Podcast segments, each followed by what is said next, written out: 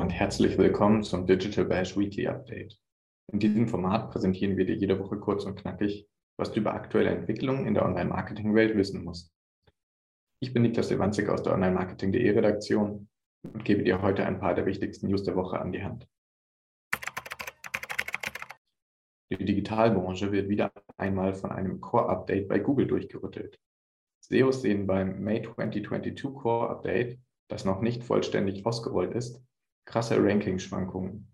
Insbesondere Video-Content wird deutlich besser gerankt als zuvor, aber erste Traffic-Gewinne können sich bei manchen Seiten noch ins Gegenteil verkehren.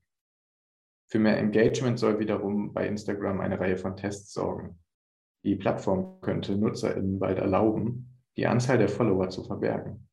Darüber hinaus testet das soziale Medium das Vergrößern von Profilbildern in der Ansicht, den Fullscreen-Upload von Bildern im Format 9 zu 16, das Zuschneiden von Posts im Profil sowie Avatare für die Stories. Instagrams Konkurrenzplattform TikTok experimentiert derweil mit dem Clear Mode, der den Username und die Videobeschreibung sowie sämtliche Buttons als Overlay bei den Clips ausblendet und eine ungestörte Rezeption ermöglichen soll. Das könnte für noch mehr Nutzungszeit sorgen. In den USA hat TikTok kürzlich erstmals YouTube hinsichtlich der durchschnittlichen auf Social-Media-Plattformen verbrachten Zeit überholt, mit 45,8 Minuten pro Tag. Auch im Test, aber womöglich schon bald bei allen Usern in der App verfügbar, ist eine Editierfunktion für bereits versendete Nachrichten bei WhatsApp. Mit diesem Feature könnte Meta der Message-App eine für viele User hilfreiche Funktion liefern, die bei Twitter noch immer herbeigesehnt wird. Noch mehr Veränderungen bei Meta gibt es in der Führungsriege. Nach 14 Jahren verlässt COO und Tech-Größe Sheryl Sandberg den Konzern und hinterlässt eine Social-Media-Macht mit insgesamt über 3,6 Milliarden monatlich aktiven NutzerInnen. Eine andere Frau, die die Digitalszene seit einiger Zeit aufhorchen lässt, ist Ann-Kathrin Schmitz, die Gründerin des populären Podcasts Baby Got Business. Im Interview, das du in den Shownotes und auf onlinemarketing.de findest, erklärt sie, wie du mit Podcasts erfolgreich wirst und warum es so wichtig ist, dass Frauen in diesen und auf anderen Bühnen noch mehr Raum bekommen. Netflix macht mal wieder von sich reden. So ist die Streaming-Plattform derzeit häufig in den Medien, weil der erste Teil der vierten Staffel des Publikumshits Stranger Things kürzlich veröffentlicht wurde. Mit dem Start folgte ein neuer Rekord in Sachen Watchtime an einem Premierenwochenende. 286,79 Millionen Stunden verbrachten die User weltweit vom Release-Zeitpunkt am Freitag bis Sonntag mit der Serie. Des Weiteren hat die Serie dem Hit Running Up That Hill, A Deal with God von Kate Bush, der aus dem Jahr 1985 stammt, zu neuerlicher Popularität verholfen. Er toppte kürzlich die iTunes-Charts und war auf Spotify in den USA der zweitmeist gestreamte Song. Dieser Erfolg kommt für Netflix gerade recht, denn das Unternehmen hat seit einiger Zeit mit Problemen zu kämpfen. Einerseits verstärkt die Konkurrenz, die einen immer größeren Marktanteil erhält. In Deutschland wurde Netflix vor wenigen Wochen von Amazon Prime Video vom Thron der marktführenden Plattform gestoßen. Disney Plus beispielsweise gewinnt immer mehr zahlende User und hält diese mit oft nur einer Folge pro Woche bei der Stange, wenn es um neue Serien geht, etwa das lang erwartete Serienhighlight Obi-Wan Kenobi.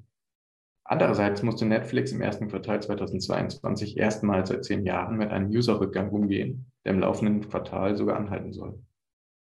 Problematisch ist für den Dienst nicht nur, dass die Konkurrenz, die zum Teil auch mit günstigeren Abonnements daherkommt, ein immer größeres populäres Angebot zu bieten hat, sondern auch, dass Netflix mit über 220 Millionen Kundinnen eine sehr hohe Marktdurchdringung aufweist. Dazu kommt aber, dass das Unternehmen eigenen Angaben zufolge sogar 100 Millionen weitere Haushalte direkt erreicht, wobei diese aber nur dank Passwort-Sharing auf den Dienst zugreifen, also ohne selbst dafür zu zahlen. Nun ergreift Netflix zwei Kernmaßnahmen, um im Konkurrenzkampf nicht zu viel an Boden zu verlieren. Zum einen soll ähnlich wie bei Disney Plus und vielen anderen Streaming-Angeboten in den USA ein werbefinanziertes, kostengünstigeres Abo-Modell eingeführt werden. Dieses könnte noch Ende 2022 zur Verfügung stehen. Ein Preis ist zwar noch nicht bekannt, aber CEO Reed Hastings zeigt sich inzwischen sehr überzeugt von diesem Plan. Zum anderen hat Netflix bereits sogenannte Paid-Sharing-Features eingeführt. Diese sollen dafür sorgen, dass AbonnentInnen, die ihr Passwort außerhalb ihrer Wohnung weitergeben, für die Mitnutzenden extra zahlen müssen. In Chile, Costa Rica und Peru testet Netflix das Aufpreissystem, stößt dabei in den Testregionen aber auf Hindernisse und Kritik. In Costa Rica kostet ein von Netflix so bezeichneter Extra-Member-Account 2,99 Dollar monatlich mehr für Account-InhaberInnen. Diese vermieten ihr Konto praktisch unter, wofür Netflix aber auch Geld sehen möchte. Das System ist simpel und die ExtranutzerInnen erhalten eigene Passwörter, Logins und personalisierte Inhalte. Für sie ändert sich wenig, außer dass sie die Mehrkosten der HauptnutzerInnen im Bestfall übernehmen sollten. Geteilte Accounts sollen nach Netflix Plan in anderen Haushalten künftig nur über den Extra Member Account möglich sein. Die Alternative ist ein eigener Account für die Person, die vom Passwort-Sharing profitiert oder profitiert hat. Der Test stößt in Südamerika allerdings auf manche Hürden.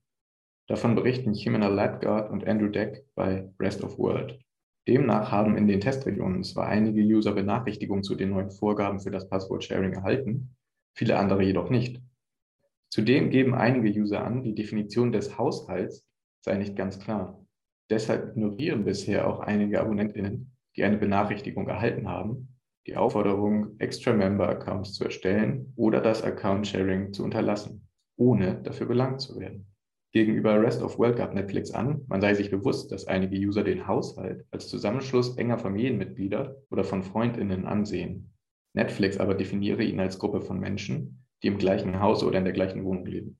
Allerdings bestätigte das Unternehmen auch, dass die neuen Modelle für Paid Sharing nach und nach ausgerollt werden, sodass vorerst verschiedene User nach unterschiedlichen Maßstäben zu zahlen haben.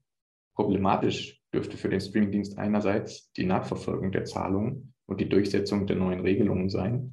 Andererseits fordern in der Testregion bereits öffentliche Stellen mehr Transparenz und Stringenz bei der Umsetzung der Maßnahmen. Die Verbraucherinnenbehörde Perus plädiert für eine klarere Kommunikation und Definition des Begriffs Haushalt. Und das National Institute for the Defense of Free Competition and the Protection of Intellectual Property aus Peru gab sogar an, dass die unterschiedlichen Preise, die durch die nur teilweise schon geltenden Maßnahmen zustande kommen, womöglich als willkürlich diskriminierend gelten könnten. Aus dem Experiment in den drei Testregionen wird Netflix Lehren ziehen müssen. Der bisher etwas nachlässige Umgang mit der Durchsetzung, viele User haben die Benachrichtigung ohne Folgen weggeklickt, dieser neuen Regelungen führt zu Problemen, die die Monetarisierung der Personen, die bislang vom Password-Sharing profitieren, wenn nicht verhindert, so doch verzögert. Dennoch ist auch hierzulande damit zu rechnen, dass für das Teilen von Passwörtern bzw. Accounts außerhalb der eigenen Wohnung bald gezahlt werden muss. Oder eben für das Mitgucken selbst. Vielleicht aber erst 2023. Und vielleicht ist das werbefinanzierte, günstigere Abonnementmodell als Alternative für manche User sogar schneller da als der Rollout der Paid Sharing Features.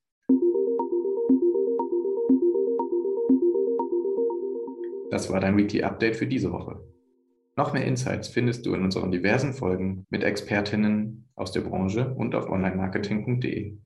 Höre in die aktuelle Folge rein in der meine Kollegin Larissa Cecchio mit Paula Lotte Turm vom Podcast Marketing Club über Potenziale im Unternehmenspodcast spricht.